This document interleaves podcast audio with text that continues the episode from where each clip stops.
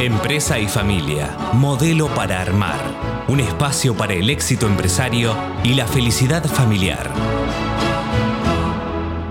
Bien, segundo bloque, Leonardo, de nuestro programa de hoy. Y eh, en esta oportunidad, como bien lo indicaba el tema intermedio, interpretado nada menos que por John Lennon, un tema que también había descollado mucho eh, los Beatles eh, unos años antes, una versión, la versión canónica, digamos, de este tema, que eh, se llama nada menos que Dinero, eso es lo que quiero, es el subtítulo, y nada menos que, mm, digamos, justamente para, para, para, hacer homenaje a este, a este segundo entrevistado que se llama Pedro Jauregui y em, que tiene una larguísima experiencia en las áreas de recursos humanos de empresas muy importantes, pero que además se ha especializado en el tema de remuneraciones y compensaciones justamente em, en empresas de diferentes dimensiones y eh, creo que nos va a ayudar muchísimo a nosotros y a la audiencia a entender cómo manejar este, este tema. Sí, efectivamente. Además, Pedro es autor de algunos libros sobre esta temática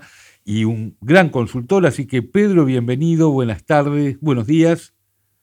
¿Qué tal, Leonardo? Buen día. Gracias por invitarme. Este, y bueno, acá estamos, así que los, los escucho para tratar de ir aportando ideas sobre este, este tema que me parece interesante como lo plantearon respecto a los Beatles. Sí, sí, sí.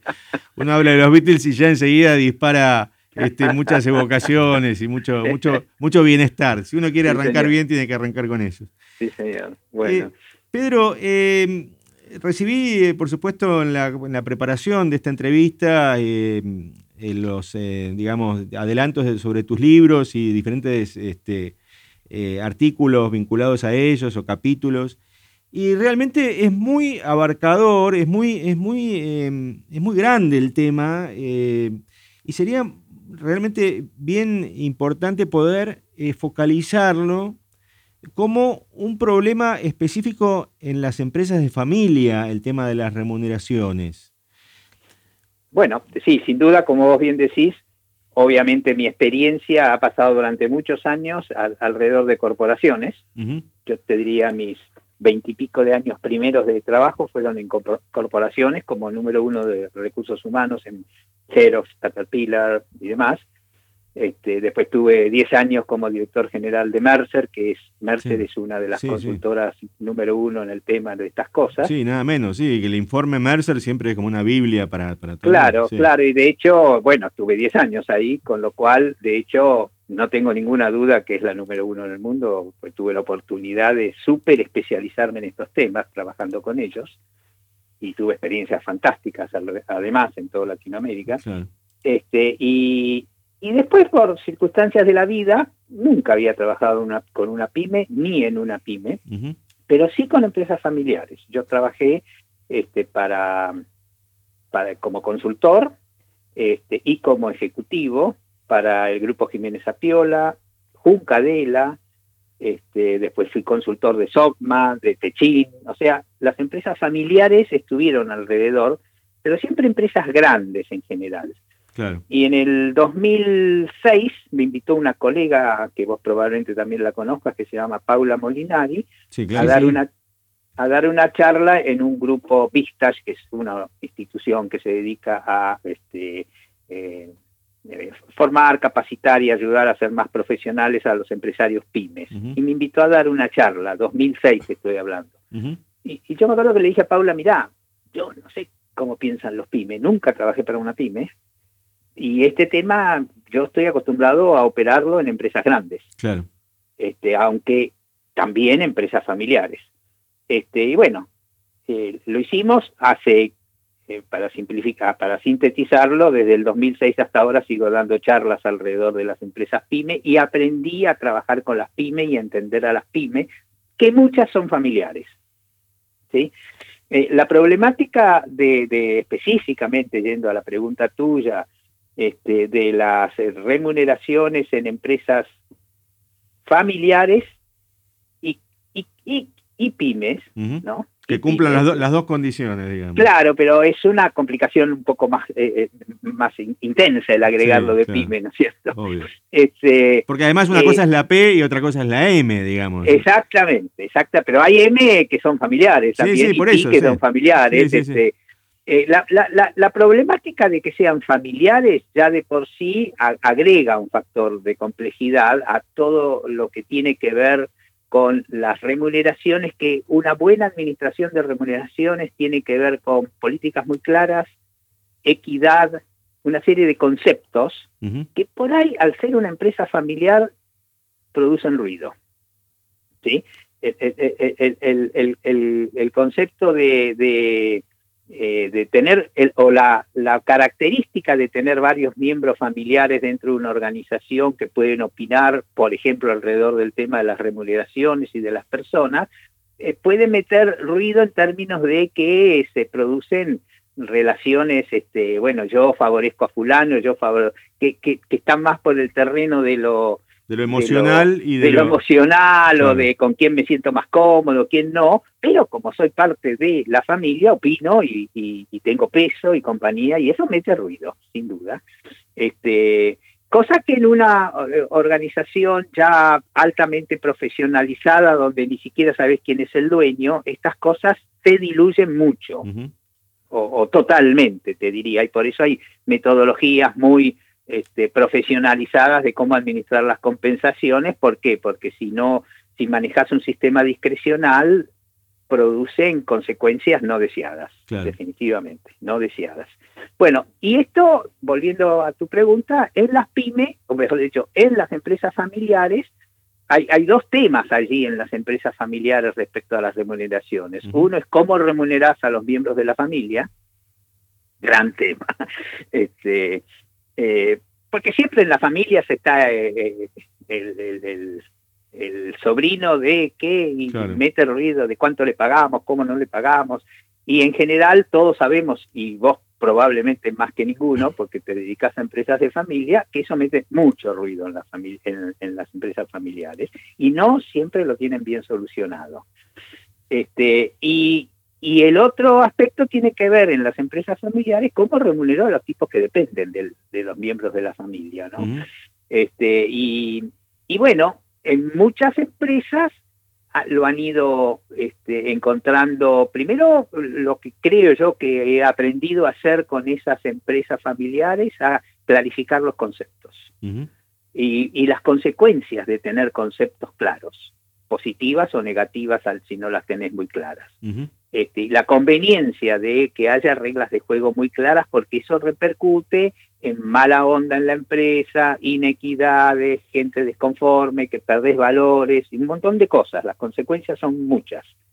En la medida que ellos visualizan esa realidad, se ponen de acuerdo, se fijan conceptos o criterios que van a ser respetados en el tiempo, ahí empiezan a definirse políticas claras y por lo tanto podés empezar a administrar las compensaciones de manera más profesional. Mientras eso no ocurre, hay mucho ruido dando vuelta este, y que no favorece a la gestión.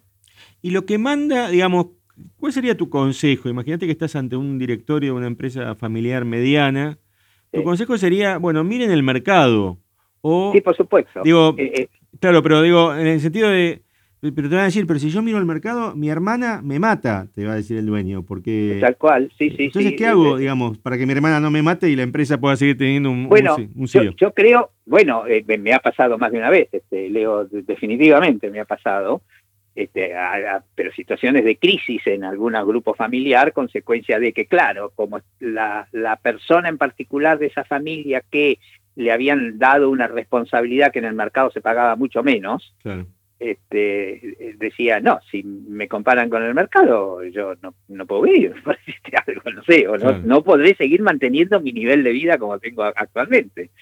Bueno, yo creo que ahí hay que eh, eh, explorar opciones alternativas en el sentido de una cosa es la remuneración por lo que hace la persona y la otra cosa es el miembro de familia de qué manera arreglamos sus ingresos. Claro. Son dos cosas completamente distintas, pero yo recomiendo siempre es si le das, le asignase una responsabilidad dentro de la empresa, supone que sea un tipo muy joven todavía, claro. este, pagale por lo que se paga más o menos en el mercado a las responsabilidades que le vas a asignar. Y en la medida que ese tipo vaya teniendo mayores responsabilidades, le vas moviendo, digamos, su remuneración. Como si fuese García, no miembro de la familia. Este, y paralelamente resulta que es miembro de la familia, y, y bueno, si no hay protocolos ya establecidos de cómo se va a distribuir la plata dentro de la familia, discutamos un protocolo de cómo hacerlo y a esa segunda parte de los ingresos se lo vas a pagar por ser miembro de la familia, no por ocupar tal cargo. Y no va a ser, digamos, parte del, de la, digamos, de lo que se destina a la dotación de la empresa, sino que va a venir de otro bolsillo. Y bueno, hay que discutir y bueno, ¿y de dónde sale esto? ¿Entendés? Porque hoy al al tipo ese seguramente le están pagando mucho más de lo que se paga en el mercado, ¿y de qué bolsillo sale? Sí. ¿Me entendés? O sea, todas esas cosas hay que aclararlas bien, ponerlas en blanco y negro y decir, bueno, ¿y cómo hacemos? Porque obviamente lo recomendable es pagarle a cada uno por la responsabilidad que tiene a cargo. Esto genera también mucho ruido porque obviamente si vos tenés a cargo el rol más importante, sos el CEO, el director general de la empresa, y tenés un hermano que está a cargo de este, el sector de limpieza, exagerando, este, obviamente vos por ser el CEO tenés que ganar más plata que el otro por lo que estás haciendo dentro de la empresa y, y, y, y los ingresos de la empresa remuneran de esa manera. Ahora, pero ustedes son hermanos y el, el, el nono quiso que todos más o menos tuviesen la misma cantidad de plata. Bueno, ¿de dónde sacamos a plata? Eh, Tema complejo. Eh, hay otra cuestión que, digamos, em, que digamos no está relacionada directamente con el tema de las retribuciones dentro de las empresas de familia, pero que seguramente pega en, muchas organizaciones por la dimensión que tienen o por las características que comparten con otras empresas medianas o pequeñas, que es el tema de em, esta, esta suerte de eh, tercerización generalizada que ha ocurrido con muchos, eh, muchas posiciones que no son por ahí el core business de, las empresas eh, y que, digamos, reducen la nómina porque se transforman en contratos externos, digamos. Sí. y bueno, informática. por ejemplo, informática u, áreas que, que, fueron, digamos, desplazadas de la, de la, del manejo interno y hasta se han tercerizado. Esto, digamos, pega en el análisis de las remuneraciones de las empresas, es decir, ¿cómo, cómo se mete esto, este nuevo? Bueno, eh, eh, hay, eh, cuando cuando vos analizas, cuando yo me meto a trabajar en una empresa para armar un sistema de remuneraciones, lo primero que pregunto en la estructura de gastos cuánto pesan las remuneraciones. Sí. ¿Sí?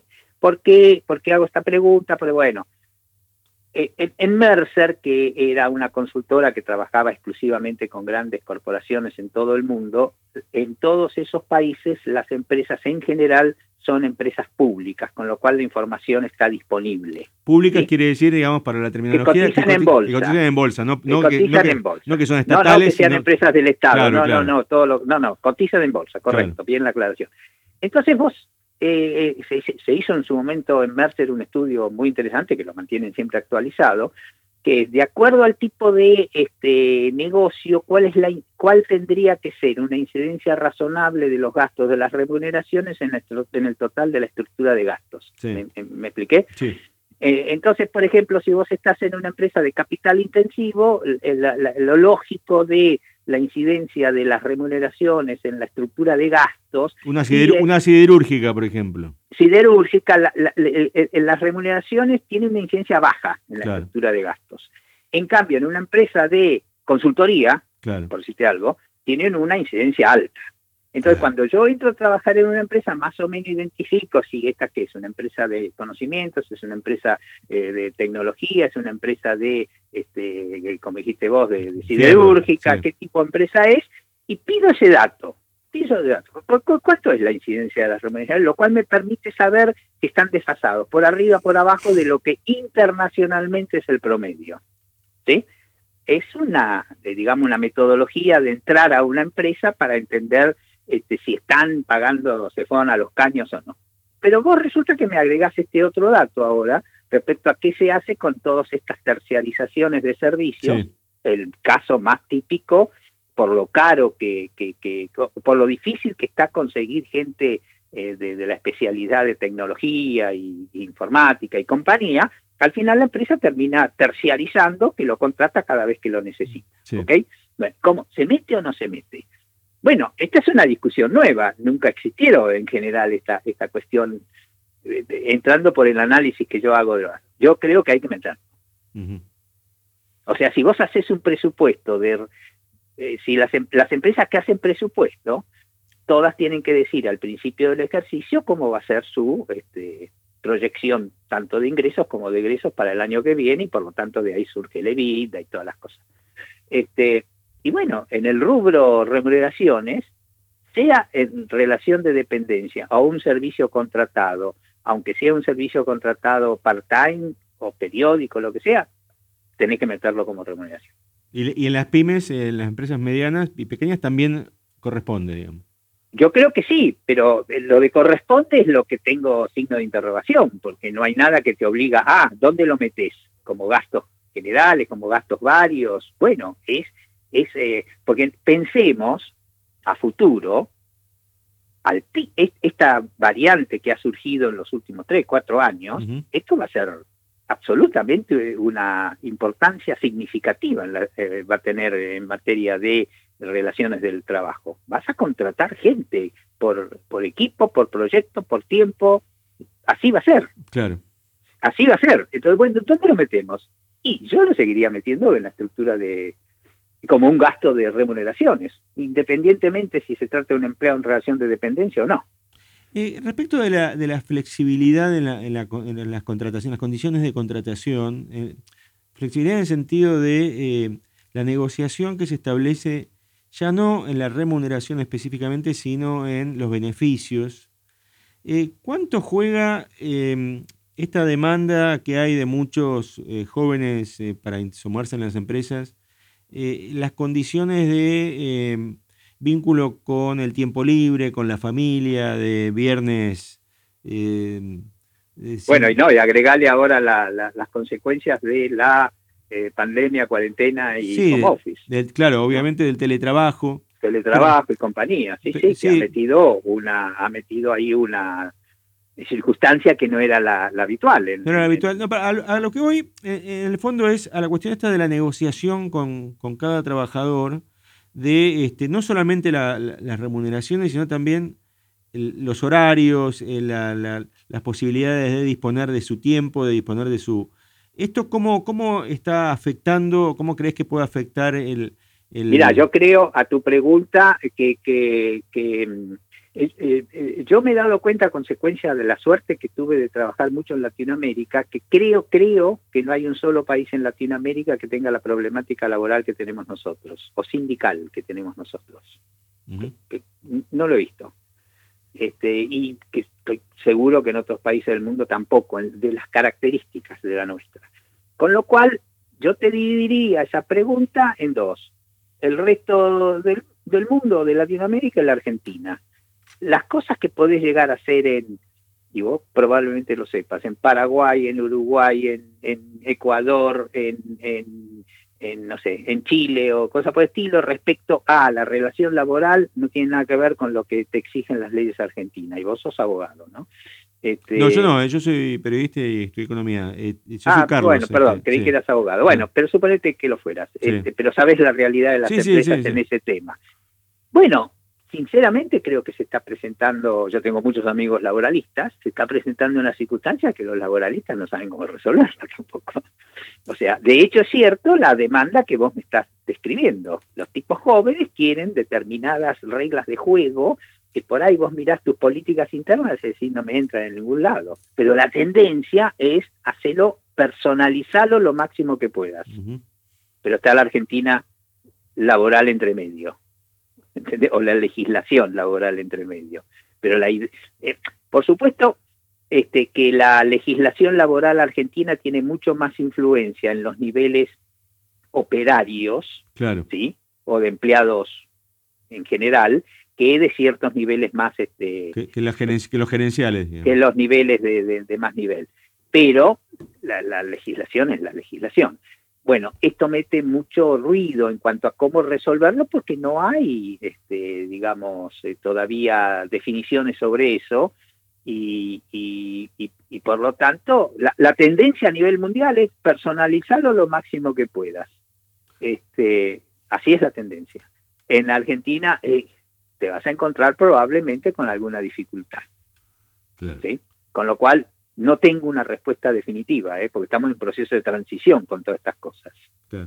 Y la, Definitivamente. ¿Y la cuestión de género cómo ha venido a, interferir este, en, la, en la fijación de remuneraciones? Digamos? Mira, eh, eh, eh, yo te diría que cualquiera que le preguntas eso así de un nivel profesional y demás, te va a decir, sí, no, hay diferencias salariales importantes en las empresas. Yo no estoy de acuerdo con eso. No, no, estás de acuerdo, no, no, no, yo, que sea cierto. ¿eh? no, no, no, no, no, digamos, yo vivo manejando encuestas, ¿viste? Este, con lo cual, así en forma por ahí. Lo que sí es cierto que a niveles altos, jerárquicos, no han llegado la cantidad de mujeres versus hombres que, que, las mujeres desearían. Eso es cierto. Con lo cual, ¿qué, qué significa eso desde el, término, desde el punto de vista de las remuneraciones? Y hay menos mujeres, hay mujeres que ganan menos que los hombres porque no tienen el mismo nivel de cargo. ¿Cuántas CEOs hay en la Argentina? Y son contadas con los dedos de la mano. Este, y por lo tanto significa que no hay muchas mujeres que ganen como un CEO. ¿sí? Este, pero yo no, tengo la percepción que, o sea, cuando uno va a hacer un relevamiento de una encuesta, no te dicen, bueno, este puesto están, las mujeres ganan 50 y los hombres ganan 100. No, no existe eso. Eh, Pedro, ¿en qué momento del desarrollo de una pyme te suelen convocar para una encuesta de remuneraciones o para una consultoría? Eh, no, para encuestas de remuneraciones es poco probable que te convoquen, este, salvo que sean medianas porque la diferencia entre una pi y una me eh, pasa mucho por, eh, bueno, hay me que no han evolucionado y hay me que han evolucionado mucho. Y hay, pi, hay, yo conozco algunas pi este, que cuyo dueño viene del mundo corporativo y armó un proyecto y la transformó en una empresa y que le va bien, esa empresa es un modelo de gestión, aunque sean 40 tipos, 20 tipos, 30 tipos. Y hay otras PI que siguen siendo, que no han avanzado mucho desde el punto de vista profesional. Cuando yo te doy mi experiencia de las charlas, por ejemplo, que doy en Vistas o algunas que doy en, en ProPymes, este, el mix de, de, gente que me escucha, de los participantes de esas charlas, son PI, PI un poco más este, este, profesionalizadas y me, ¿ok? Mm. Este, cualquiera diría, seguro que los que se van a conectar conmigo van a ser eh, los me más este, sofisticados. Y la realidad indica eso. Los me ya empiezan a interesarse por fijar objetivos, por este, eh, elaborar presupuestos, por este, eh, eh, trabajar con equidad, o sea, que el sistema de remuneración sea equitativo, anular las discrecionalidades. El PI, el ME ya está interesado por todo eso porque tiene quilombos, consecuencia de no tener eso. Perdón, tiene problemas. El PI, más o menos, ¿viste?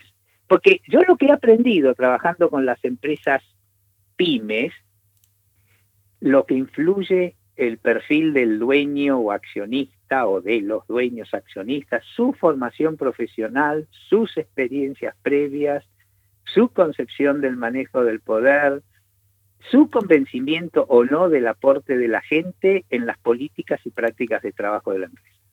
Es fenomenal.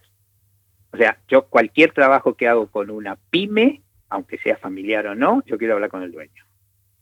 Porque en la medida, definitivamente, si voy a trabajar sobre remuneraciones, si me llama el tipo de recursos humanos, yo sé que no voy a avanzar un metro en esa empresa. Con el único que avanzo cuando conozco al dueño. En general te aviso que me llaman los dueños. ¿eh? En general me llaman los dueños. ¿Pero y por qué? Porque con el dueño es donde empezás a entender cómo piensa él estos temas. y, de algún modo tenés que terminar armándole una propuesta que encaje que lo convenzas de alguna de la mayor cantidad de cosas que que no sea conveniente, pero que de algún modo encaje en lo que al tipo acepta, porque si no, no avanza el proyecto. Claro. ¿Sí? Sí. Eh, es interesante eh, la, la, historia esa. Sí, realmente sí, y además es, muy vasto el tema. Bueno, nosotros estamos tratando de, de alguna manera, de, reducirlo y de acotarlo en, el tiempo que tenemos disponible, pero... Sí, claro. Pero hay, muchas hay muchas cuestiones para, para seguir hablando y para, y para seguir... Eh, yo yo en, este, en este segundo libro que publiqué, lo que básicamente... ¿Este segundo libro cómo se llama? El, primero... Se llama Gestión de Personas, hacia dónde van las organizaciones. ¿Y qué hago yo ahí, Leo y Carlos, en ese libro? Los tres primeros, cuatro primeros capítulos, eh, pongo el foco en mi experiencia, que abarca muchas corporaciones, este, abarca muchas empresas medianas y chicas y de distintos países de Latinoamérica. ¿sí? Con lo cual, tengo un universo de, experiencias que me permite decir qué, me he encontrado. Entonces, los, lo que hice fue definir cuatro modelos de recursos humanos, consecuencia de mi experiencia. El modelo de recursos humanos de empresa más precaria, modelo de recursos humanos un poquito más este, profesionalizada, modelo de recursos humanos de soporte, de, ya de una estructura de recursos humanos que le da soporte al resto de la organización, y modelo de recursos humanos de empresas estratégicas, o sea que ya, eh, digamos, este, se han profesionalizado mucho en todos estos temas. Y para cada una de las prácticas más comunes de recursos humanos describo qué hacen cada uno de los cuatro modelos. ¿Me, seguís? Sí, la explicación? Este, con lo cual, yo digo, es interesante para que lo lean todos los empresarios, especialmente los pymes. ¿Por qué? Porque los tipos van a empezar a ver en esta práctica, suponete compensaciones es una práctica, o desempeño, otra práctica, o capacitación, otra práctica. Yo cuento lo que yo he visto que hace cada uno de estos cuatro modelos, ¿sí? Y entonces, vos, empresario me, lees eso y ¿de dónde yo estoy en cada una de estas prácticas? Leyendo el libro. ¿Y, qué cosas interesantes dice este libro que yo en mi empresa no las hago? ¿Me, me, explico? Sí, sí. Y, y, y yo, porque además, no solo las describo, sino las cuestiono o las este, de algún modo propongo en qué cosas se tendrían que revisar, ¿no es cierto? claro. Eh, Pedro, tenemos ya un tema de, tiempos, así que... Sí, claro. Eh, no, pero realmente es, muy interesante las pistas que, que, vas tirando sobre el libro. ¿Nos recordás el, título del libro? Gestión de personas, hacia dónde van las organizaciones y es un ebook. Perfecto. Bueno, entonces eso lo vamos a digamos, a dejar este, especialmente aclarado como para eh, seguir profundizando en estos temas y, por supuesto, eh, con la lectura y con el contacto contigo, ¿no? Que a, ti te pueden, te pueden encontrar también en, en diferentes instancias, ¿no? Estás asociado a, a Tantum Argentina actualmente. Eh, yo en la Argentina estoy asociado tanto en Argentina, en Paraguay estoy asociado a Jobs, este, y bueno, es, eso básicamente es eso. Perfecto. En términos de, de asociado. Bueno, excelente. Me parece, Leonardo, que la, entrevista con, Pedro realmente ha sido muy instructiva y, ha dejado varias, varias señales como para seguir, ¿no? Efectivamente. Muchas gracias, Pedro. Un gran abrazo. Bueno, gracias por el llamado y estoy a disposición de ustedes. ¿eh? Igualmente. Listo. Abrazos, gracias. Gracias, muy bien. Estuvimos conversando con Pedro Jauregui que es consultor independiente especializado en eh, temas de remuneraciones de diferentes empresas, tanto corporaciones como pequeñas y medianas empresas. Bien, Leonardo, damos fin a, este programa y podemos dar las, las este, vías de contacto que tenemos. Efectivamente, pueden buscarnos en Spotify por nuestros nombres, Leonardo Glickin, Carlos Jaskovic. Pueden también buscarnos en Facebook, en Instagram o en nuestro sitio web www.empresayfamiliaradio.com. Y también pueden mandarnos un mail a producción Así es, y por supuesto el jueves eh, también los esperamos con la columna de los jueves de Leonardo, aquí también en Radio Perfil. Efectivamente, bueno, hasta el próximo jueves y luego hasta el próximo sábado. Hasta el sábado y gracias y esperamos que les haya resultado muy útil el programa. Esto fue Empresa y Familia, modelo para armar, un espacio para el éxito empresario y la felicidad familiar.